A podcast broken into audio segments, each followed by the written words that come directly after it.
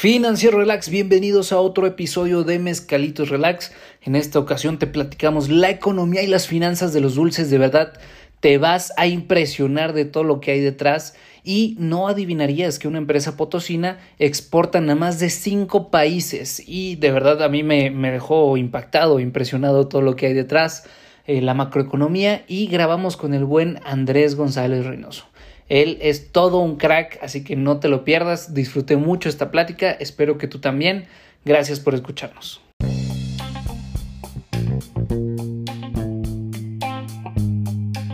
Hey, ¿qué tal? Bienvenido a Finanzas Relax. Yo soy tu host, el Chief Marcos, y soy el güey que te explica, simplifica y te dice cómo aplicar las finanzas y la economía en tu vida diaria.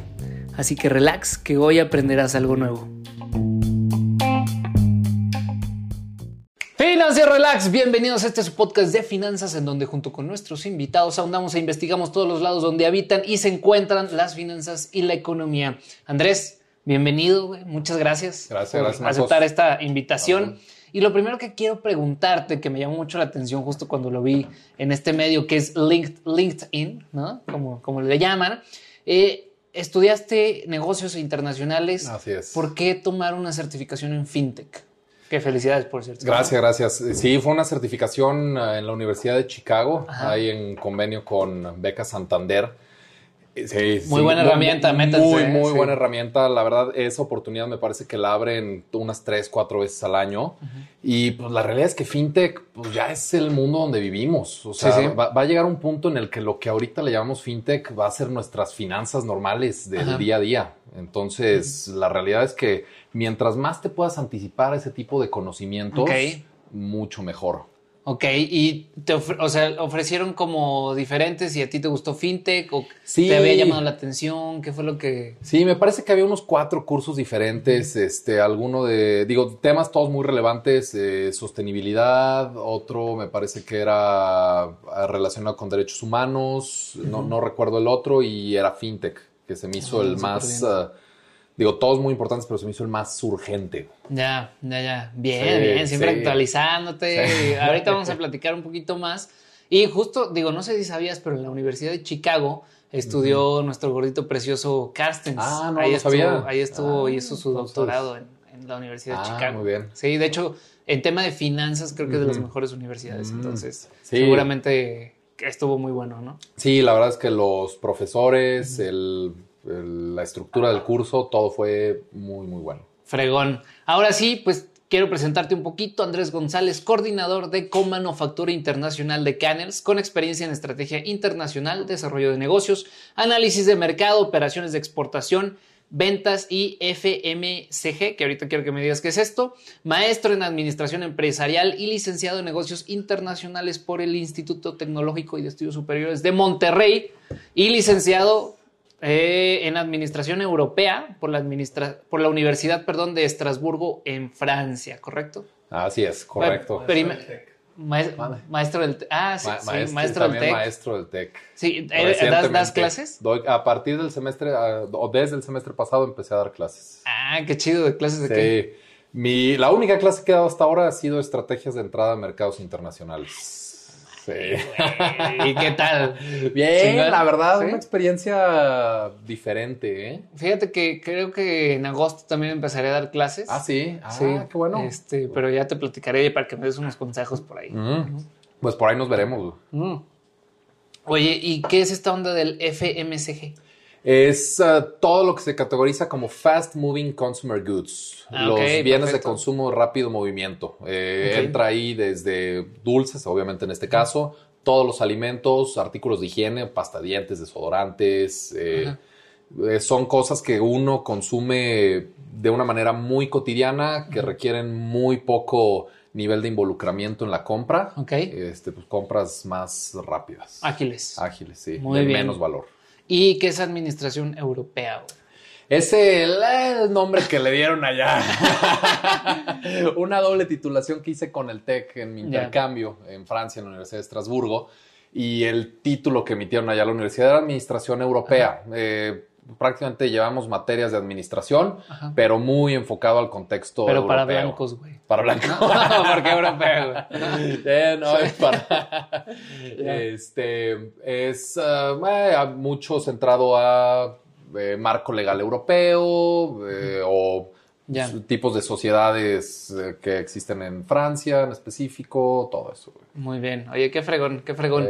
Oye, y justo quiero entrar a esta pequeña parte que es un poquito hablar más sobre ti.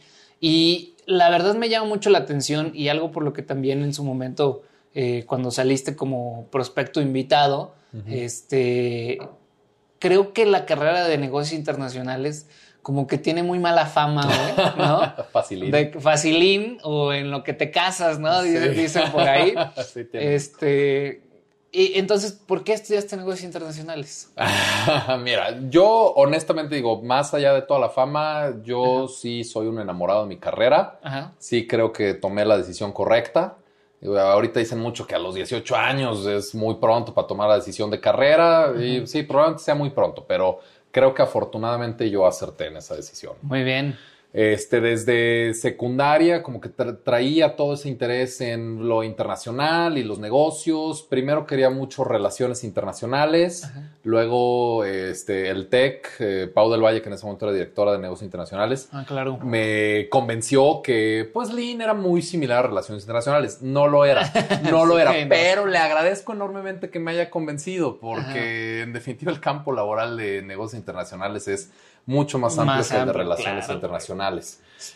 Oye, y aparte en México, si no vas al, ITAM, pues claro, no llegas a ninguna cancillería. No, no, y, ahorita entrar al servicio exterior mexicano, híjole, no está nada, nada fácil.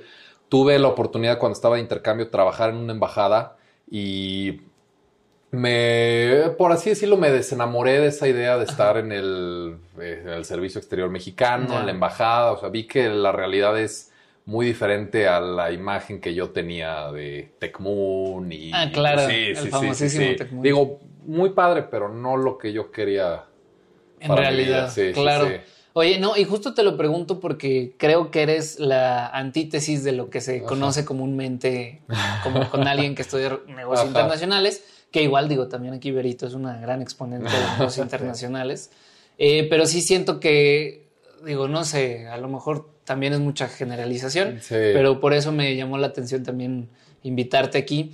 Y ¿Cómo fue esto? Vi que también estuviste un tiempo en el, eh, justo ahorita nos dijiste, en un servicio como de una embajada. Sí, sí, sí, es una oficina de la Embajada de México en París, es propiamente la oficina de enlace de México en Estrasburgo, que representa a nuestro país como observador ante el Consejo de Europa. Okay. Que dices, bueno, pues ¿qué hace México en el Consejo de Europa? Pues sí, prácticamente es observador, ahí está participando justamente cuando yo estaba allá tocó el desafortunado incidente de Ayotzinapa. Ah, ok, en el Entonces, 32. Sí, sí, sí, con 43. 40, no. Sí, sí, no. Sí, sí, 43, no, ya me hiciste dudar. No, sí, tienes razón, güey. Yo estaba pensando en otra cosa. en otro, sí. Este, y ahí sí nos tocó, bueno, no, nos tocó, digo, yo era parte de la delegación. Pues sí, claro. Claro, sí, este, hablar y el embajador, este, Santiago Ñate presentó enfrente del pleno del, del, este, híjole, el grupo más alto del Consejo de Europa, se me fue el nombre, la, la comisión eh, presentó, e interrogaban y había que estar reportando al instante a presidencia y traduciendo y recibimos también al embajador de, México en Francia y al eh, subsecretario, se me olvidan los nombres específicos de los rangos, pero al subsecretario de México para Europa, o sea, fue Digo, nada más estuve yo seis meses allá, pero siento que fueron unos seis meses interesantes para esa oficina. Oye, eso está bueno, ¿eh? Porque digo, uno pensaría que pues tú dices, oye, pues algo que pasó en México, digo, totalmente una tragedia, pero pues, ¿qué es lo que le tienen que reportar a Europa, por ejemplo? Sí, no, es, eh, digo, y con todo que México era observador. O sea, la realidad es que no, no éramos un país miembro que tuviera que estar rindiendo cuentas, pero a fin de cuentas te estás sentando con los mismos países que están exigiendo eh, derechos humanos, eh, Estado de Derecho y democracia. Entonces, eso era uno de los tres pilares del Consejo de Europa. Claro. Entonces, pues sí, aunque fuéramos un observador, pues había que rendir cuentas. Órale, qué interesante, qué interesante, ¿eh? sobre todo como Digo, pienso mucho sobre todo en la política últimamente, en todo lo que ha pasado, en cómo se han puesto las, las cosas, ¿no? En general, digo, con el tema del narcotráfico, eh, todo esto, por ejemplo, los Leal hace una semana eh, ahí en Tamaulipas y todo esto. Y digo, pues claro que hay un contexto internacional y justo de eso quiero que nos platiques ahorita en un momento. Sí, sí, sí, claro. Pero eh, nada más para resumir y bueno, seguir con esta parte, ¿cómo te definirías en tres palabras? Híjole, este, considero que soy una persona perfeccionista. Ok. No solo en mi trabajo, sino también en mi día a día. me, gusta que las cosas queden bien, pero también me gusta que queden rápido. Entonces, es un balance interesante. Ajá. Eh, me defino también como una persona dedicada, me considero una persona dedicada, este, igual ya sea a mis labores o a lo que esté haciendo, me dedico 100% a eso y de lleno. Y también considero que soy una persona eh, curiosa, curiosa en el buen sentido. me, gusta estar ah, investigando cosas, ni siquiera tienen que ser cosas útiles, la verdad. Así pasa. Así pasa. Pero cualquier, cualquier cosa ahí no puedo quedarme con la duda, luego, lo voy a San Google y... Ya, muy bien. Oye, porque, por ejemplo, yo me preguntaba en la mañana, ¿cuántas ¿Cuántas lamidas se requieren para una chupa chups, Debe, haber un dato. Es, le calculo unas 500. Yo sí creo que hay una estadística. Sí, sí tiene que haber. O sea, totalmente, sí se puede medir. Pero bueno, ¿cuáles son las tres cosas que más te gusta hacer? Híjole, este me gusta mucho viajar, la verdad. Eh, no, no solo, digo, viajo de negocios. Afortunadamente mi trabajo me requiere estarme desplazando mucho, eh, pero también viajar de placer, este, ya sea con familia, amigos o incluso solo. En definitiva es de las cosas que más, más disfruto. Fregón. E, eso sí. Eh, me gusta mucho, pues también digo, ligado a la parte esa curiosa, me gusta mucho aprender cosas nuevas. Ajá. O sea, sea, te digo, por más inútil que sea, o sea, para darte un ejemplo, en la mañana me puse a ver cómo se conformaba el alfabeto hawaiano. Ok. Por, por mera curiosidad, yo dije, ay, güey, me suena que está un poco raro. Y sí, tiene, creo que tiene nada más 11 letras. Ok. Este, no pueden ir vocales juntas. Ya me sé todas las reglas. Y fue en, un momento de cinco minutos de aburrimiento que dije, eh, en el baño. Su madre, ¿cómo funciona eso, güey?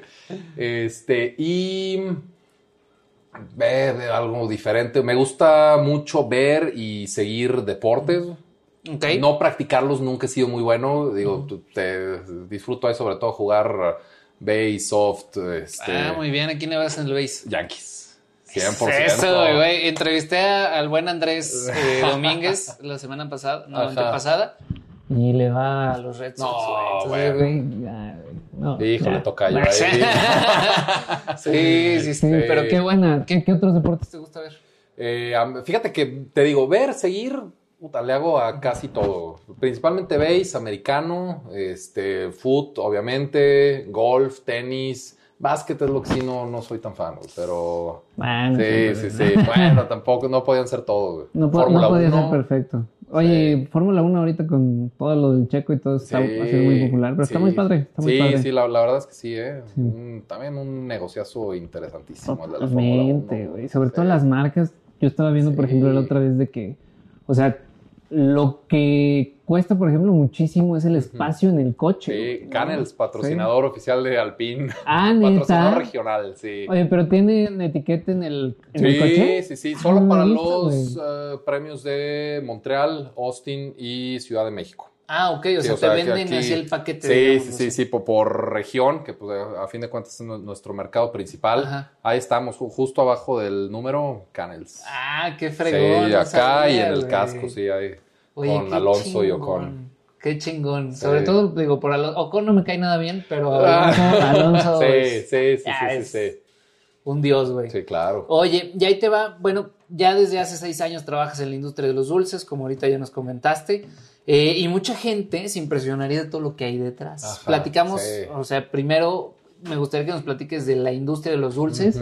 Y bueno, sobre todo que, bueno, ya ahorita lo mencionaste, Can es una empresa potosina. Sí, así es, potosina. 100% potosina, este, de San Luis para el mundo. Sí, 100% potosina, basada en San Luis Potosí, dueños potosinos, 100% eh, capital mexicano. Ahorita ya después de la adquisición de Ricolino por Mondelez, Canels es la empresa mexicana de confitería más grande. Sea, de, dueños mexicanos. Sí, claro. Sí. Ah, qué chingón, güey. no sabía. o sea, digo, sí. sabía que era grande y en algún momento pues nos tocó hacer un trabajo juntos, ¿no? También de... Que fue donde conocí los dulcecitos estos, los Sí, el candy corn. Candy corn, sí. Sí. no me acuerdo muy, mucho Muy polarizante el candy corn. A mí sí me, como que siento que sí me habían gustado, güey, pero... A mí no me gustó. ¿Ah? Pero sí, son sensaciones. Pero bueno, platícanos de la industria de los dulces. ¿Qué Híjole, la verdad es que la industria de la confitería y. Confitería. Confitería, eh, y, perdón por el mal chiste, pero es lo que dicen siempre: es una industria muy dulce. Ah. O sea, perdón, güey, perdón. Tenía que, decirlo. Tenía que decirlo, es lo que dicen siempre el eslogan de todas las ferias y todo eso, güey. Este es una industria muy noble, la verdad. Digo, no es para nada como una industria automotriz, este, como una industria bancaria, que son industrias, este, pues sí, Tú, me puedes decir mejor que yo, güey. Pero la industria de, la confitería, la verdad, es, es muy benévola. Ok. ¿De qué se trata, güey? O sea, digo, obviamente es todo este tema de la fabricación de dulces, pero no sé si nos puedes delinear un poquito como un mapa de a lo mejor las marcas más grandes, qué es lo que más se mueve, qué es lo que más se compra. Sí, claro. Volúmenes, a lo mejor un poquito. Sí, bueno. Eh, Digo, para dimensionar nada más. A, muy grandes rasgos, la confitería se divide en tres. Ok. Chocolate, o sea, todo lo que es chocolate, que sigue siendo ahorita el número uno chocolate por mucho, es quien lidera la confitería. Nosotros no participamos en área de chocolate. Luego es todo el área que se le llama dulces Ok. Dulces incluye chiclosos, paletas, jelly beans eh, y, todo lo que hay en medio. Dulces de leche, todo eso que no sea chocolate. Y la tercera categoría es goma de mascar y mentas. Ok. Que ahorita este, está un poco contraída por la situación global, pandemia, etcétera. Okay. Pero es una área muy importante también. Pero nosotros, digo, principalmente nos desempeñamos en esa de gomas y mentas y en el área de dulces. Ok. Y por supuesto, digo, no solo somos los fabricantes, o sea, tenemos también eh, atrás, me refiero en la cadena, o sea, no, no, no que estén propiamente detrás de nosotros, pero desde eh, ingenios de azúcar. aquí San Luis, productor muy, muy, muy importante de ah, pues azúcar. por la caña, ¿no? Sí, sí, sí, sí, sí, la Huasteca, este, todo, zona media y Huasteca, productores importantísimos de, de azúcar. Ok.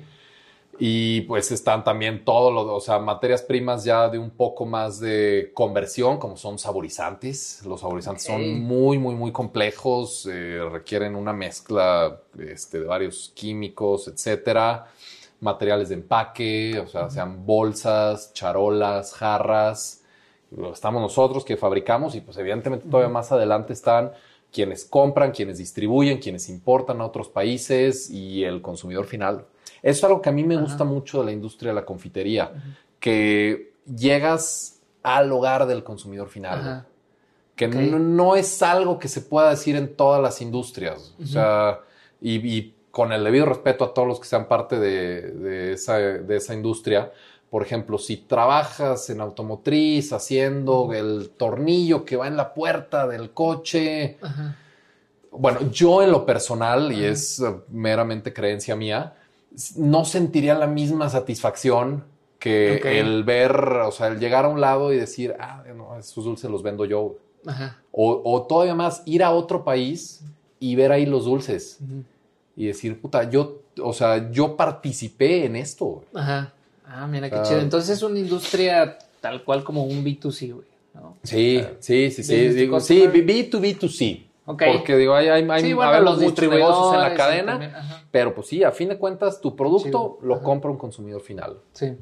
Oye, qué fregón. ¿Y cómo fue que caíste y cómo encaja tu carrera en el tema de los dulces? Porque me llama mucho la atención, digo, platicamos ahorita antes de, arrancar, pero quiero que me platiques cómo fue que llegaste a tus prácticas, que fue, me parece, lo primero. Ajá. Este, y bueno, ya ahorita nos, nos platicas un poco más. Sí, yo para no hacer la historia larga, caí ahí por una buena serie de coincidencias. Ok. Eh, inicio mis prácticas, había ido yo a Baleo, me entrevisté, eh, no era para un área que siquiera tenía que ver con mi carrera, creo que era para compras. Y yo ya les había dicho, ah, sí, va, mañana vengo a hacerme los exámenes médicos. Sin estar yo muy convencido, pero dije, pues bueno, vamos, a, vamos a ver qué sale. como practicante, ¿no? Como practicante. Ya luego me enteré que no es la... No tiene la mejor fama, Valeo, por decirlo de, forma muy, muy amigable. Y ese mismo día en la tarde me marca una amiga de la carrera, me dice, oye, ¿sabes qué? Voy a dejar mi puesto de practicante aquí en Canels, ¿te interesa? Yo dije, ah, pues vamos a entrevistarnos. Me entrevisté con el que fuera mi jefe. Me, no es broma, me transmitió completamente su amor por las ventas. Okay. O sea, veía cómo hablaba el ingeniero Villalpando, que le tengo todo el respeto y admiración del mundo. Veía cómo hablaba de las ventas y de la exportación y de los clientes. Yo dije, no mames, yo quiero hacer eso. Ajá. Y este, inmediatamente le dije, sí, ya. Estoy convencido, le tuve que hablar a la de Valeo, pobre, porque también quería dejar. Me dice, no, ¿cómo? Me dice, por favor. le dije, lo siento. Sí, claro. Puta, la mejor decisión laboral que he tomado, por lo menos. Acabé mis prácticas, no había un puesto de tiempo completo para mí. Me fui a buscar suerte a Alemania. Este, trabajé allá por unos meses. Regresé y otra vez, serie coincidencias, yo pasé a Canels a saludar resulta que el practicante anterior se había ido, necesitaban a alguien que empezara ya de urgencia, o sea, que pudiera así agarrarle ya como on the run. Y me dijeron, pues vente. Pues órale. Sí, y ya entré y pues ahí ha sido ya una serie de, ya de crecimientos, ya seis años. Oye, qué fregón. Y me quiero detener un poquito ahí. Lo primero es que quiero que nos platiques brevemente de tu experiencia en Alemania, porque ahorita me platicaste, se me hizo muy interesante, güey. Sí, sí, sí. Y la segunda es, eh, yo creo mucho en esta onda de que siempre estés en los mejores términos y creo que eso, digo, tú lo pensaste seguramente en el momento, ¿no? Ese voy a saludar. Este, sí, pues era, o sea, era bien, intencionado, bien intencionado, pero pues al final del día te abrió la puerta. Claro, sí. Entonces, esas dos cositas. Sí, sí, si yo no hubiera ido a saludar, pues igual y buscaban a alguien más y ya hubieran sido muy diferentes las cosas. Pero, pues bueno, afortunadamente. Eh, y sí, lo de Alemania, yo cuando acabé la carrera tenía la idea muy firme que quería irme al extranjero. Ok. No sabía bien hacer qué, no sabía bien a dónde, sabía que quería irme al extranjero. Entonces, eh, mi entonces novia estaba estudiando en ese momento en Francia. Yo dije, pues vámonos a Europa. Entonces traté de buscar donde fuera, encontré un trabajo en Alemania, una startup que se dedicaba a compra y venta de saldos de ropa. Temporadas, pacas de ropa. Pacas, sí, pacas, eh, temporadas pasadas, eh, devoluciones, ropa con defectos, etc. Y estaban justamente buscando a alguien que les pudiera abrir mercado en Latinoamérica. Entonces apliqué, me entrevistaron, se convencieron. Me dijeron, pues vente, acá te ponemos DEPA, te damos visa de trabajo, etcétera, etcétera, etcétera. Digo, permiso de trabajo, no visa de trabajo. Novia europea, güey. Todo me ofrecieron y dije, pues vámonos. Sí, claro. Sí, este, no, pues yo, yo tenía a mi novia ya la que tenía que ir a ver, güey. Pero ya llegamos, digo, llegué, perdón, y pues cuál, güey, resulta que está cabroncísimo importar ropa a Latinoamérica. O sea, e-, ellos nunca en la vida lo habían hecho, no tenían ni idea de cómo se hacía. Dijeron, y pues, tú menos, güey. Dijeron, traemos un güey de México, pues por lo menos más idea que nosotros va a tener. y pues sí, sí tenía más idea que ellos. Llegué y dije, no, dije, esto no se puede, güey. Ajá. Me dijeron, no, me dijeron, ¿cómo chingado no se puede? O sea, tu trabajo es buscar que se pueda. Sí. Entonces estuve tres meses buscando, puta, por todos lados la industria textil está muy, muy, muy protegida en México y en Latinoamérica. Tiene aranceles altísimos, tiene regulaciones complicadísimas, eh, no cualquier empresa puede importarlo, también no cualquier empresa se quiere meter en el pedo de exportarlo. Claro. Entonces, ya después de todo, o sea, después de los tres meses, que vimos que no había hecho yo ninguna venta en Latinoamérica. Este, sí llegué a hacer una venta europea. O sea, ya, ya en el momento que vieron que no se puede en Latinoamérica, me dijeron, bueno, pues intenta vender algo aquí en Europa. Y ya, pues sí, en Europa sí se podía vender, pues este, el libre mercado y todo. Pero, y pues sí, ahí quedó. Y yo dije, puta, dije, no, no quiero dedicarme a ventas. Esto del cold call no, no me gustó, güey. O sea... Entonces dije, no, no, ya ventas no es lo mío. Y pues curiosamente ahorita me dedico a ventas y sí, o sea, eh, y sí me gusta. Es, la industria es el mercado, es la empresa, claro. o sea, sí. Oye, pero qué interesante. Y platícame, ya que regresas y estás aquí en Canels, entras, bueno, a, tus primeros años, ¿cuál fue el mayor reto? Porque creo, digo, yo, yo viéndolo en retrospectiva siempre digo, híjole, güey, la neta, o sea, por ejemplo, mi primer trabajo fue en la industria, en ABB, ¿no? Que sí, conocí gente muy chida, pero también gente muy ojete, ¿no? Eh, bueno, Arturo Castillo, mi profe, ah, que lo admiro y lo respeto muchísimo. Este, pues, güey, me dio mi primera oportunidad, pero sí siento que no tenía como muy bien identificado cuáles eran mis mayores retos, mm, como ahorita veo las cosas. Sí, sí, sí. ¿Cuáles fueron los tuyos? ¿Cuál crees que en los primeros años, cuál crees que es el mayor reto que tienes? Híjole, en definitiva, o sea, llegando a la empresa y llegando a la industria, mi mayor reto era que yo era un güey de 21 años en una empresa y en una industria que todos tenían 20, 30 años de experiencia. Ok. O sea, llevaban 25 o hasta 40 años haciendo lo mismo, se sabían todo de memoria, te sabían decir procesos, ingredientes, eh, productos, clientes, mercados, todo, todo te lo sabían de memoria. Llegas tú saliendo de carrera, o sea, sin nada de experiencia, y dices, puta, ¿qué puedo aportar yo aquí, Pero, pues, digo, traes, tan, ok, no traes el conocimiento que traen ellos, pero también traes una visión fresca ya digo, y ahorita ya después de seis años te lo puedo decir, te empiezas a viciar, o sea, ya empiezas a ver lo mismo y como quiera alguien que llegue de fuera con una visión nueva, diferente, fresca, puede traer ideas diferentes. Entonces el mayor reto fue eso, como ir eh, ganando mi voz dentro de la empresa y dentro de la industria, güey, porque no te miento, o sea, había juntas, o cuando eran juntas con clientes, puta, todos, o sea, eran considerable, digo, no, no por decir que fueran viejos, pero, eran, eran considerablemente más grandes que yo, muchísimo más experimentados. Sí, eran seniors, todos, exactamente, todos eran seniors, güey. Llevaban 10 años trabajando en esa línea, trabajando en ese producto. O sea, ¿con qué cara llegaba yo a decirles, oigan, es que a mí se me hace que tenemos que cambiar esto? Ajá. Pero pues sí, güey, cosa de quitarse el miedo y digo, y me han salido muchas malas, güey, pero también me han salido varias buenas. Claro, o sea, tú dirías, inténtalo, güey, digo, siempre cuando sea una propuesta que te llame la atención, hazlo. Sí, sí, sí, sí. Perfecto. Oye, y platícanos un poquito del modelo de negocios de los dulces que me llama, te digo, me llama mucho la atención. Por ejemplo, digo, ahorita que hablabas de si es B2C en algunas ocasiones, es B2B, eh, cuál es el mayor negocio los dulces, qué tanto, no sé qué tanto margen tengan, por ejemplo, que los dulces, que siento que no mucho, güey, pero sí, mira, no, puedo equivocar. No, no es mucho, la verdad. Este, muchos dulces se consideran incluso commodities. O sea, va, sí, vas a Estados Unidos sobre todo y el jelly bean es un commodity.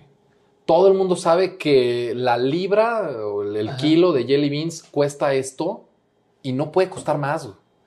Puedes tener mejor calidad, pero si cuesta más, ya estás fuera. O sea, es como si vas a comprar arroz. Ajá. O sea, todos saben que el kilo de arroz tiene que costar esto y si tu kilo de arroz cuesta más, a menos de que sea orgánico o lo que sea, no lo vas a vender. Entonces sí está muy, muy, muy marcado por el mercado cuál es el precio. Digo, evidentemente por eso mismo se busca la diferenciación. Eh, productos sin azúcar, como ahorita mencionaba, productos orgánicos, este, todo lo que es better for you. Ahorita está creciendo mucho, evidentemente los márgenes en eso, digo, muy, muy, muy complicados de hacer todo eso, pero los márgenes son mucho más grandes. Más grandes, claro. Entonces sí, ahí depende, porque digo, dentro de incluso de la misma industria hay muchos tipos diferentes, pero sí hay... Por ejemplo, de Canels, ¿cuál es el producto estrella? El producto estrella, este, bueno, aquí te lo voy a separar por nacional y por los mercados que yo veo.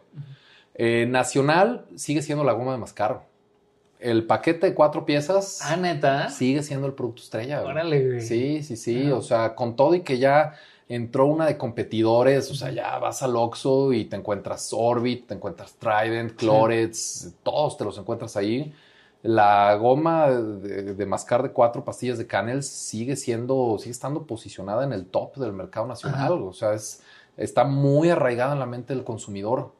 Cuando vas a los taquitos. Sí, sí, sí. Digo, y por supuesto, se, ha buscado innovar también. Sacamos de repente que sí, el sabor frutal, que sí, la edición de Minions, este, que sí, sí, sí. Sí, hay una licencia que tuvimos unos años con Minions. El sabor, deberían sacar el sabor marihuana, güey. Sí, estaría bueno. mercado enorme el de los productos de CBD, eh, la verdad. O sea, sería una expansión muy interesante, güey. Y en los todos los mercados son muy diferentes en sus gustos. En los mercados que yo veo ya un poco más fuera de Norteamérica, eh, Europa, Medio Oriente, Asia, África, lo que son los cherry sours, lo que aquí conocemos como los bomberitos. Ah, ok. sí, los bomberitos son allá y el chicloso. Ok. O sea, tipo como los tueni. Los tueni, más bien. Bueno, que, que, aquí le decimos los ubus. Los ubus, sí, sí, sí, que eso es algo con lo que hay que luchar. Sí, claro, Todo el mundo, los ubus o los winnies o los todo menos. bueno, pero pues. No, sí, sí, sí. Oye, me, me, quiero regresar tantito, güey, porque ahorita me, me surgió esta duda.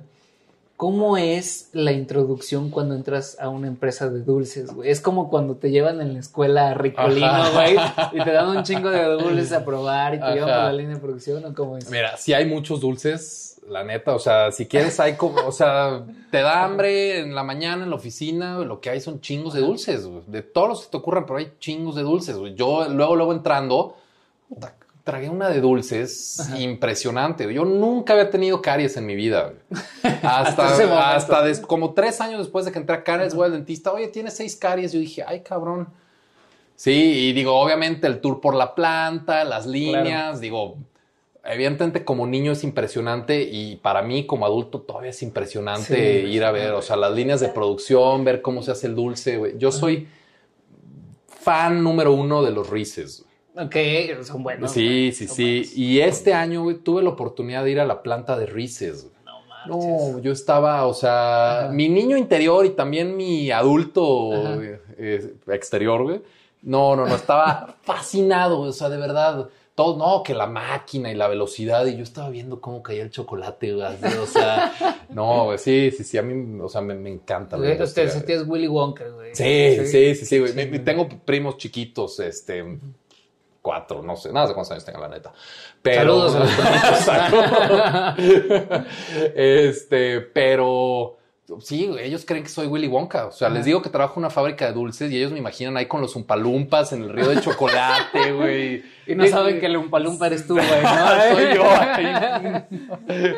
sí, no los desmiento, güey. Ya, que, piensen lo que quieran. Claro. Digo, también a otro primo le dije que vendía chicles y me imaginó en el semáforo. Dijo, ay, pues mucho estudió este cabrón para acabar vendiendo chicles en el semáforo. Sí. pues sí. Pues de vez en cuando. De vez en cuando. Pues sí, si, si la venta está floja, pues Oye, me queda mucho duda, eh, o bueno, curiosidad sería la palabra correcta. ¿Cómo fue la pandemia, güey? O sea, para la industria, digo, sobre todo porque ya ahorita que tengo la perspectiva del dulce eh, como a nivel internacional, ahorita que estuve haciendo la investigación y estuvimos platicando, ¿cómo fue? Sobre todo las líneas de distribución creo que es lo que más afectó, pero platícame, güey, ¿cómo, sí. ¿cómo fue? ¿Cómo fue la pandemia? Mira, para no tratar de, o para tratar de no alargarme mucho, la industria de la confitería, afortunadamente es una industria muy resistente a las crisis, que incluso crece durante las crisis. Como el alcohol. Como el alcohol. Exactamente. Los dulces, el alcohol crecen durante las crisis. Ves eh, esta crisis inmobiliaria, este, si te vas más atrás, repunta la industria ante las crisis. Y es que, digo, en un nivel diferente que el alcohol, la gente busca confort, busca sentirse bien, busca recompensarse y por más que estén golpeados los bolsillos de las personas, hay espacio para un dulce. O sea, igual y no te vas a comprar, digo, evidentemente quienes sí lo sufren son los dulces premium. O sea, igual no te vas a comprar una caja de Ferreros. Pero pues si ves por ahí unos cherry sours, unos 20, dices, pues va, pues me los llevo, te sientes bien, es una recompensa, o sea, es un break de la realidad, de la pandemia. Es, güey, fueron años récord. para la industria, para nuestros clientes, para nosotros. Digo, evidentemente tuvo un madrazo de retos. Sí. Cadenas de suministro. O sea, de repente un proveedor te decía, oye, ¿sabes qué? Tengo la planta llena de COVID, la voy a cerrar dos semanas. lo siento. Entonces, puta, güey, ¿cómo que lo siento, güey? Si eres el que me surte los ácidos, güey. o sea, entonces, encuéntrate otro en chinga y ya no puedes traer nada de China porque está completamente cerrado y cualquier cosa que quieras traer por mar se va a tardar el doble de lo que normalmente se tardaba y te va a costar cuatro veces lo que normalmente te costaba. Y tampoco hay choferes de camiones, o sea, sí, la, cadena de suministro, o sea, se tuvo que hacer unos cambios, o sea, hubo que cambiar ingredientes por muchos, incluso a veces más caros. Eh, hubo que eh, descontinuar muchos productos. O sea, no solo nosotros, sino ves la industria en general, las empresas más grandes. O sea, te estoy hablando de Hershey, de Ferrero, de Mars, de Mondelez. Eh, si tenían 200 artículos, los redujeron a 20. Dijeron, vamos a hacer esos 20 bien, vamos a vender de esos y que la gente compre eso. O sea, y la gente compraba lo que había. Lo que sí estuvo muy, muy, muy golpeado en pandemia fue la goma de mascar y las mentas. Ok. Porque esas no tienen una función de recompensa ni tienen un uso enteramente funcional. Buen aliento, eh, después de la comida, restaurante, este, si vas a regresar a la oficina, etcétera. Y pues en pandemia eso no había, no nos importaba y eso sí cayó pero la subida de las otras categorías lo compensó muchísimo Oye, más. eso, está buenísimo y de hecho digo, es algo en lo que también Ceci, que es la economista en jefe del canal que ella está en Monterrey, y platicamos mucho de esta onda de la economía del comportamiento, ¿no? Entonces yo te decía, por ejemplo, el tema del alcohol, pues por supuesto, güey, y es eso, es que, o sea, al final del día muchas respuestas que ahorita lo explicaste de manera eh, perfecta, o sea, la respuesta de los números tiene que ver con el sentimiento y, el, y, el, sentir de las personas. Sí, sí, sí, sí, claro. O sea,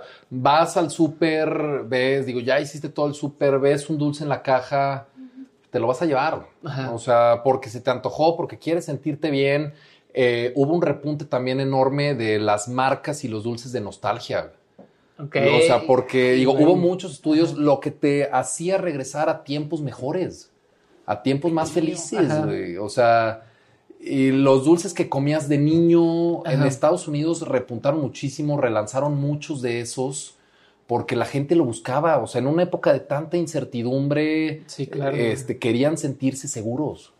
Su madre, güey. Sí, güey. no, pero me, o sea, me fascina hablar de esto porque es, o sea, economía del comportamiento pura. Claro, pura, sí, sí, sí, sí, sí. Está, está chingón y, y, digo, qué interesante que viviste esta parte, la verdad, ¿no? Sí, Sí, sí, sí. Oye, y después, bueno, me, voy a seguir con esto, todavía me quedan muchas preguntas, pero eh, después de ser, pues, asistente de exportación, que estuviste en tus prácticas, eh, luego pasaste a ser coordinador de ventas para Europa, África, Asia y Oceanía. Así es. ¿Qué onda con esto, güey? Yo nunca me imaginé que los dulces se llevaban hasta allá. Digo, por ejemplo, África me lo puedo imaginar porque también siento que son muy como el mexicano, el latino. Eh, mucho picante, güey, mucho, o sea, mucha comida como muy condimentada. Entonces entiendo que a lo mejor hay muchos dulces como similares, güey, sí, ¿no? Sí, Pero, ¿qué, o sea, digo, platícanos de esto y qué hacías ahí, cuál fue la experiencia así más loca que tuviste.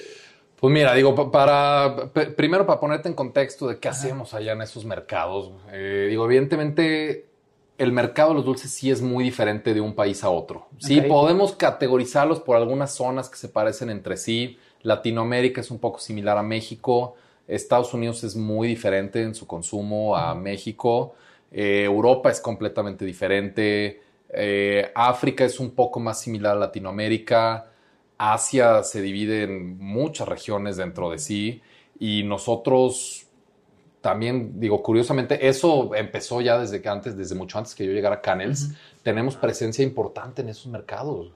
Tenemos clientes fuertes en Israel, en Emiratos Árabes, en Nueva Zelanda, en España, en Italia, en Mongolia, eh, Arabia Saudita, Kuwait, Tomán, Qatar, este, que me invitan al mundial. yo les llevo los dulces. Sí, sí, claro. Yo me llevo las, bueno, los chicles, ¿no? Sí, y fíjate, allá lo que vendemos enteramente, cherry sours, jelly beans, son dulces que ellos no producen cerca. O sea, lo, más cerca, esos no son países productores. Digo, sí hay una producción importante de dulces en India, en China, Este, y en algunos países árabes. Ok. Pero no, digo, principalmente mucha goma de mascar o dulces regionales. Los jelly beans son un producto un poco más difícil de fabricar. Entonces, eso, digo, lo más cerca que ellos tienen es Europa, pero lo que hace Europa es muy caro. Con todo y que nosotros estamos del otro lado del mundo, que se tarda 60 días en llegarles por barco, que tiene que hacer escala en las Bahamas, luego en España, luego en Italia, luego llega a Israel. Ajá de todos modos les sale mejor, les sale más barato, es producto de calidad y se lo llevan hasta allá. Sí, oye, qué gran oportunidad aparte. ¿Qué digo? qué, y qué, qué, orgullo otra vez que sea una empresa potosina. Gracias, Y con tanta visión, güey. Sí, y güey, aparte digo, con gente como tú que gracias, traen toda la pila, güey, la neta. Sí, digo, y sí, me, me han tocado mucho, o sea, digo, en las oportunidades que he tenido allá de visitar a los clientes, sí me han tocado algunas interesantes. Digo, ahorita por, contarte nada más un, un, par de las que más vienen a mente. Estábamos en Dubai, eh, el gerente técnico de la empresa y yo habíamos ido a una feria y a visitar a un cliente. Esto fue hace unos cuatro o cinco años. Y pues ya nos quedaba un día libre y dijimos, pues vamos a turistear. Digo, ya habíamos visto lo principal, este, que si el Burj Khalifa, que si el Souk, que si el Burj Al Arab, etcétera. Dijimos, pues a ver, ¿qué, más hay, ingeniero? Le digo. Me dice, no, pues vi que hay un área natural protegida, me enseñó fotos, había flamingos y todo. Yo dije, ah, de huevos, pues vamos. ¿Dónde está? Me dice, no, pues ahí está el mapa, ya en el hotel, porque digo, pinches datos allá costaba como 100 pesos el megabyte o algo por el estilo. Entonces dije, ah, no voy a usar mis datos. Entonces ya descargué en el hotel las instrucciones, pues, tomamos un camión, ya el camión llega, dijimos, pues aquí es la bajada, pues no hay nada, no hay nada, pues nos bajamos. Y todavía de, pendejos nos bajamos, güey. en medio de la nada, güey. O sea, de la nada, en medio de la nada en Dubai, pinche calor de 40 grados, este, una carretera de cuatro carriles por lado. Dijimos, ¿y la reserva dónde está? Había un güey ahí a la esquina de la carretera, pues como que limpiando, cortando algo. Evidentemente el güey no hablaba ni una gota de inglés, nosotros no hablamos ni madres de árabe.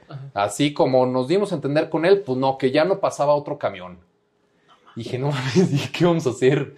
y me dice, me dice el ingeniero, dice, pues vamos a caminar. Y yo, pues vamos. Entonces caminamos, caminamos, caminamos. No, pero hay que cruzar al otro lado. Puta, crúzate esa pinche carretera de ocho carriles. Pues bueno, como pudimos nos la cruzamos y ya entramos. ¿Y dónde, dónde está? ¿Dónde está? Ya llegamos, güey. Imagínate el lago del Tangamanga seco. Ajá. Peor, güey. Peor. Era un charco de lodo. Ajá. Dos flamingos que, híjole, pobres de flamingos, no tenían nada, güey. Llegamos y dijimos, puta, ¿qué es esto, güey? Ajá. Y, puta, y ya, pues tomamos dos fotos para decir que fuimos. Dijimos, y para regresar, güey. No, no, no, por suerte, de pura suerte llegaron unos turistas canadienses ahí y dijimos, oigan, porfa, o sea, ¿ustedes cómo llegaron? No, pues en Uber. dije, porfa, pídenme un Uber. O sea, de regreso a la ciudad y ya, nos regresamos. O, también otra vez en, en, una feria en Alemania. Las ferias son pesadas, o sea, es... Eh, pues eh, eh, sí, échate cuatro o cinco días de 8 de la mañana a 6 de la tarde en chinga todo el día, o sea, teniendo clientes, enseñando, parado, muchas veces sin comer. Entonces, pues nuestra comida fuerte es la cena. La noche anterior habíamos ido por una cena fuerte alemana. Salchicha, salchicha chamorro de puerco, ah, este, papas. Muy rico. Litro de cheve. Litro de cheve, muy rico, pero abusé del chamorro, güey. Y al día siguiente, híjole, estamos en la de puerco, sí. Estamos en la feria y yo digo, ay, güey. O sea, como que empecé a sentir la panza y dije, no, no, no, no, no, no. Esto era 2020. Ya, ya se había, los chinos ya no habían podido ir, era febrero del 2020, los chinos ya no habían podido ir a la feria por el coronavirus. Ok. Este, acá nada más veías en la tele, ay, pues que se canceló de China por COVID. decías, eh, bueno. Eh, sí. Entonces ya pues yo me empecé a sentir mal. Nos subimos al taxi de regreso. No había avanzado ni cinco metros el taxi. Abro la puerta. No, vomitada así. Y el taxista se pone loco. ¡Coronavirus! ¡Coronavirus! Yo le dije, no, no, no, güey, espérate, me cayó mal la comida. No, no, no, que me bajara, que me bajara, que me bajara. Le dije, güey, no me voy a bajar. O sea, dije, ya, ya está bien. Me dice, bueno, vamos. Avanzamos como dos metros otra vez.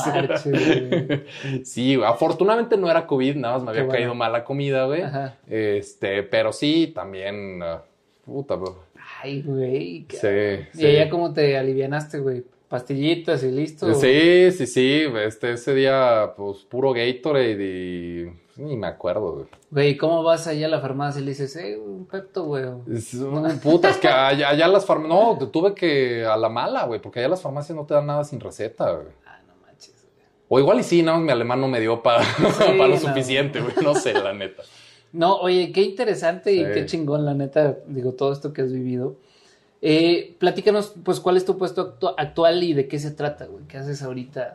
que, que, del tema de ventas te pasaste lo de manufactura, ¿no? Sí, yo ahorita muy recientemente empecé, tenemos una división importante que se llama comanufactura, que es todo lo que les fabricamos a terceros este, compañías de nivel mundial, de Estados Unidos o de otros países, que nos dicen, oye, necesitamos que nos fabriques por favor estos productos porque nos sale muy caro en nuestro país, porque no hay mano de obra, por lo que sea. Nosotros los fabricamos con su marca, se los hacemos y ya ellos los venden y los distribuyen.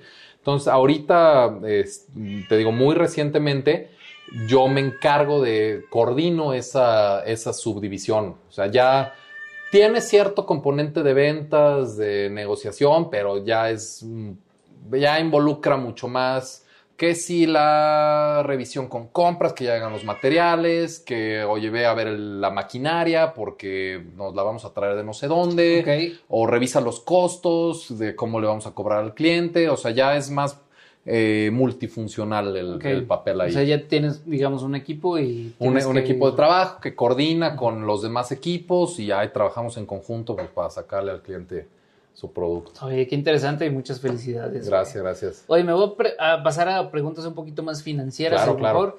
Eh, digo, ya hemos platicado de varias cosas, muy interesante la neta. ¿Cómo ves el panorama global de las líneas de suministro? Esa es como una pregunta y sobre todo ahorita contemplando Digo, no sé el tema, por ejemplo, de los dulces, cómo ha estado subiendo, porque usan pues muchas materias primas, güey. Digo, a nivel de la inflación, digo, ahorita también que está el tema de Rusia con, Ucrania, que luego también ya ves que creo que Taiwán ya se andaba armando los madrazos con China, güey. Entonces, sí, sí, sí, sí, ¿cómo ves que vaya a afectar esta parte en los dulces? Sí, va a afectar. Eh, la verdad, incluso ahorita vas al súper, vas al pasillo de los dulces es muy probable que no encuentres muchas cosas.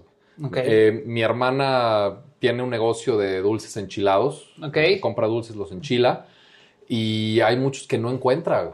Que, por meses no, encuentra. Porque no hay, porque este, hay una escasez de glucosa, porque por la guerra este, Rusia en Ucrania se detuvo la producción, la producción de trigo, entonces ah, ya no hay almidones de trigo y ahí estamos eh, pues tratando de ver cómo lo podemos cambiar igual y por almidón de papa, pero pues eso también requiere que cambies la bolsa del producto y la receta, y la receta que veas que los equipos lo puedan correr.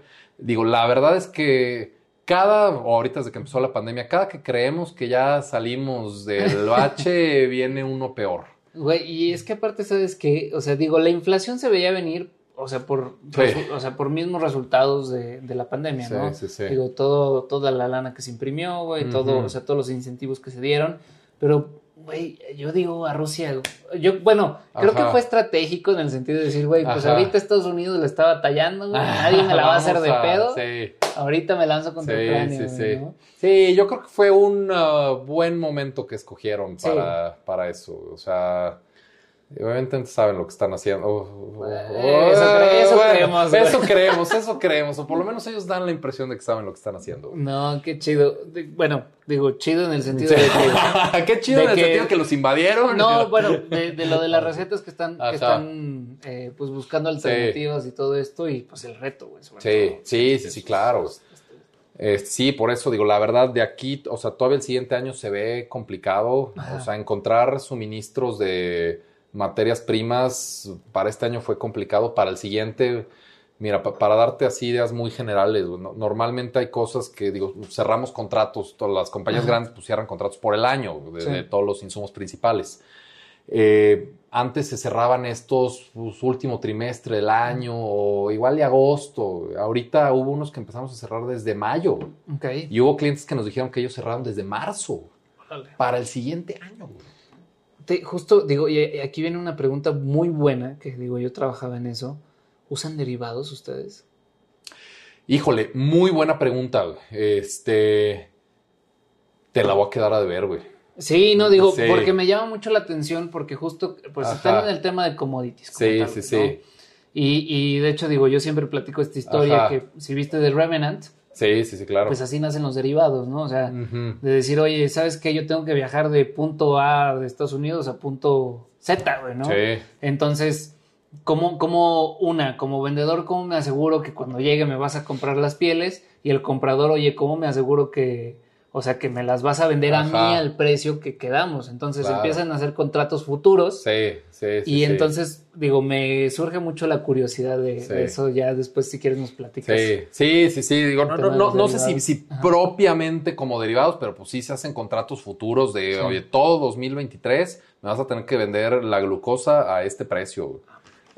Suba lo que suba. Sí, sí, sí. O, baje lo que baje. Sí, sí. Digo, pues, hay, hay opciones también ahí en las Ah, pues justo también el tema de las opciones, ¿no? tienes la opción más no la obligación. Sí, sí, exactamente. Muy bien. Y otra cosa te iba a preguntar, ¿cómo ves, por ejemplo, ahorita que mencionas San Luis, que obviamente como región, eh, sobre todo la Huasteca, supongo, que tiene mucho esta parte de la caña eh, y del azúcar, ¿cómo lo ves? Digo, lamentablemente siento que hay mucho tema de narco en la Huasteca, ¿no? Que a lo mejor evita que proliferen muchos negocios. Pero ¿cómo lo ves como un proveedor importante de azúcar a nivel nacional, por ejemplo? Es muy importante la, Huasteca, digo, y, no solo la Huasteca potosina, sino también pues, las demás Huastecas de los estados ahí aledaños. Eh, sí es una producción muy, muy, muy importante de azúcar. El, tema, México es proveedor fuerte de azúcar. Digo, hay también países muy fuertes como lo son Brasil, pero México sí tiene una producción muy importante. Okay. Eh, hay, de hecho, programas especiales de apoyo para utilizar el azúcar en productos de exportación. Ok.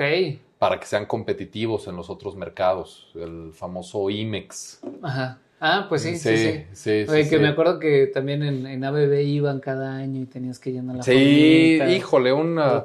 Agradezco que yo no veo esos temas. Aquí Berito, Berito es la que se encarga del IMEX. Sí. Oye, eh, otra cosa que te quiero preguntar es, ¿qué oportunidades tiene México y América Latina en industrias especiales como la de los dulces, güey? Porque, digo, creo que nos ha tocado afortunadamente entrevistar a gente que muy interesante como tú.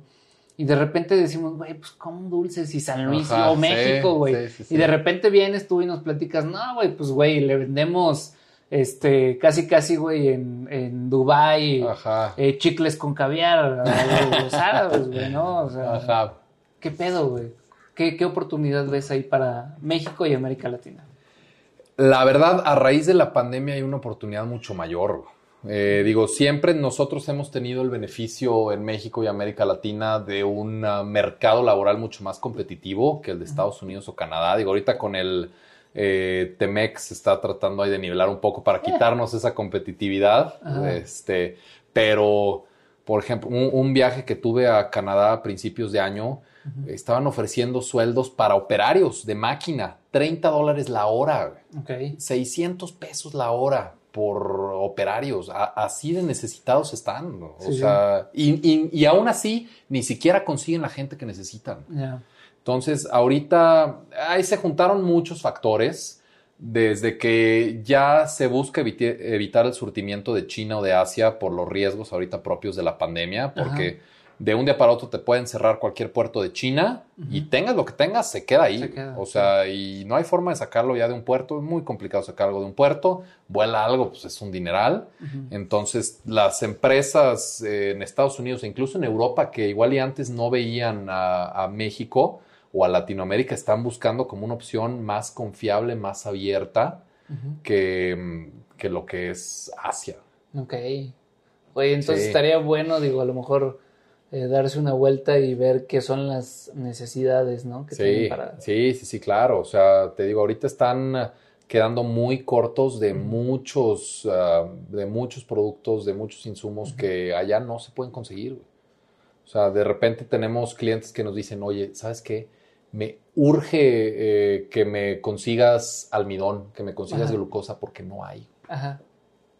Mira, eso está. Oye, y justo mi siguiente pregunta, digo, ahorita que hablaste de China y Asia en lo particular, eh, bueno, yo creo que es cuestión de tiempo Pero ¿no crees que también este movimiento de ya evitar las compras, digo, sabemos que China y Estados Unidos traen un, tema ahí, ¿no? Sí. Pero, por ejemplo, ¿qué tanto crees que sea para alentar un poquito el hecho de que China ya ahora se convierta en la, en la potencia mundial y le quite lugar a Estados Unidos? ¿Cuánto crees que falte para eso? Híjole, mira, en definitiva, o sea, si no fuera por la pandemia, si no hubiera pasado la pandemia, yo te decía que para 2025, ya pero, eh, o sea, propiamente como se dio la pandemia, sí les vino a dar en la madre. O sea, yo creo que lo retrasó considerablemente. Digo, y te puedo hablar ahorita un poco más específico a mi industria. Eh, todo lo que se compraba de China se está buscando conseguir de otros lados, aunque sea más caro, pero se tiene que conseguir de otros lados, porque no se puede ahorita confiar en China. Ya. Entonces yo creo que esto sí le dio un golpe muy fuerte. Eh, la verdad, no creo que en lo que queda de los 20 pueda llegar China a superar a Estados Unidos en ese papel. Ok. Este, digo, no sé, ahorita evidentemente la situación es sumamente incierta, no, sabemos ni siquiera cómo vamos a estar a fin de año, pero yo sí veo que esto les vino a dar un golpe mucho más fuerte de lo que yo esperaba pues tema interesante, tema interesante. Oye, me, va a pasar a la, a la, parte final, ya nos quedan cinco minutos. Me quiero pasar a la parte final de, la entrevista. ¿Cuáles son tres cosas que crees que todo el mundo tiene que saber? Mira, te voy a dar una de finanzas, una profesional y una personal. De finanzas, yo creo que todo el mundo tiene que saber usar una tarjeta de crédito y perderles el miedo a las tarjetas de crédito, güey. Porque en México tenemos una, o, igual y así nos educaron de, no, tarjeta de crédito mala. O sea, no, no uses tarjeta de crédito porque es dinero que no tienes, entonces no la uses. Yo, si voy al Oxxo a comprar unos chicles, pago con tarjeta de crédito. Porque me están. chicles caros, evidentemente. este, porque me están dando millas, porque me están dando lo que sea y lo pago. O sea, llevo un Excel con todos mis gastos y, lo voy pagando con la tarjeta de débito. O sea, creo que mientras la sepas usar, o sea, que, es lo que te digo, parte de la educación financiera que nos falta, le puedes sacar muchísimo provecho a una tarjeta. Claro, o sea, no, no, creo que, creo que igual, digo, como tú dices, se ha, satanizado, pero porque eh, creemos que es una extensión del dinero que tenemos y más bien lo que tú nos estás diciendo es lo contrario. A ver o sea, paga, pero lo que, o sea, lo, que... vayas a pagar, güey, ¿no? O sea, lo que ganas. Sí, sí, sí, exactamente. Entonces yo creo que esa es una, aprender a usar tarjetas, o sea, no usarlas nada más por usarlas, sino aprender a usarlas. Ok. Dos, ya en un ámbito más profesional, Excel, güey te sorprendería la cantidad de gente que no sabe usar Excel. Vamos a hacer un curso de Excel. Vamos, ándale, vamos a hacer un curso de Excel. Y deja tú porque te lo pierden en tu trabajo, porque lo que sea, güey. La cantidad de tiempo que te ahorras nada más con saberte formulitas básicas de Excel. Sí. No, no, güey. O sea, por, ti, güey, te puedes ahorrar chingo de tiempo, güey. Entonces yo creo que todo el mundo debe saber Excel. Y personal, yo creo que todos debemos saber no enfrascarnos en nuestros errores. O sea, porque digo, güey, vamos a cometer un chingo de errores en todas las áreas de nuestra vida, este, personal, profesional, familiar, romántica, amigos, laboral, todo lo que quieras, vamos a hacer un chingo de errores. Y si te quedas enfrascado en, puta, es que hice eso mal, entonces, o sea, entrada, ya no te vas a animar a hacer cosas y así no vas a aprender no vas a crecer, no te vas a desarrollar. Entonces, yo creo que eso, digo, eso es algo que yo he trabajado en aprender. O sea, en, no, no centrarte en los errores. Me gusta mucho eso y sobre todo porque venía escuchando también ahorita un, audiolibro y decía, güey, es que equivocarse es, eh, o sea, es sea, es a huevo, siempre te vas a equivocar. Claro, claro, si no te equivocas no aprendes. Más bien, equivócate rápido y equivócate. Decía una frase, este, es, este cuate Juan Lombana, güey, ¿no? sé si lo conozcas. Tiene un canal que se llama Mercatitlán, pero decía, güey, pues tú di como vos la year, ¿no? De que no estoy volando, estoy cayendo, con, estilo. con estilo. claro. Entonces decía, güey, me estoy equivocando con estilo, güey. Sí, sí, también una frase que me, que me gusta, güey. el único error es no aprender de tus errores. Eso está chingón. Me gusta. Oye, ¿dónde te puede encontrar la gente? Eh, así como en redes o como en la ciudad. güey, ¿no? ¿Qué bares frecuentas, güey, no? Eh, bares que frecuente, las hachas, güey, muy recomendado. Ah, claro. Para hacer algo diferente en San Luis. Sí, sí, sí, un lanzamiento de hachas muy, muy bueno, güey. Eh, y en redes, pues estoy en Insta como Andrés G. Reynoso. Ok. y pues es la única que les voy a dar, güey. Perfecto. ¿Tu LinkedIn, güey? Ah, LinkedIn, claro, sí, sí, sí, sí, profesionalmente, claro. Andrés González Reynoso. Güey. Perfecto. Y bueno, la última pregunta. Esta pregunta me gusta porque es, digo, a mí me gusta mucho la filosofía estoica y siento que es muy memento mori. Entonces, si hoy fuera el último día de tu vida, ¿cómo sería? Igual y no va a ser la respuesta más emocionante del mundo. Es tu respuesta, güey. Pero yo lo pasaría con familia, güey. Con familia, con amigos, siento que si me fuera a morir al día siguiente, es lo último que querría hacer, güey. Perfecto. Muchas gracias, Andrés. No, hombre, muchísimas gracias a ti, Marcos. Eh, güey, muy interesante, chingón y, güey, te auguro un gran futuro. Muchas gracias, igualmente, güey. Un gustazo. Saludcita. Salud.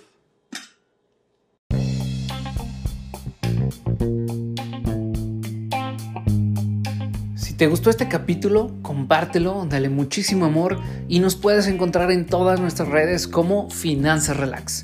Espero verte pronto por aquí y muchas gracias por escucharnos.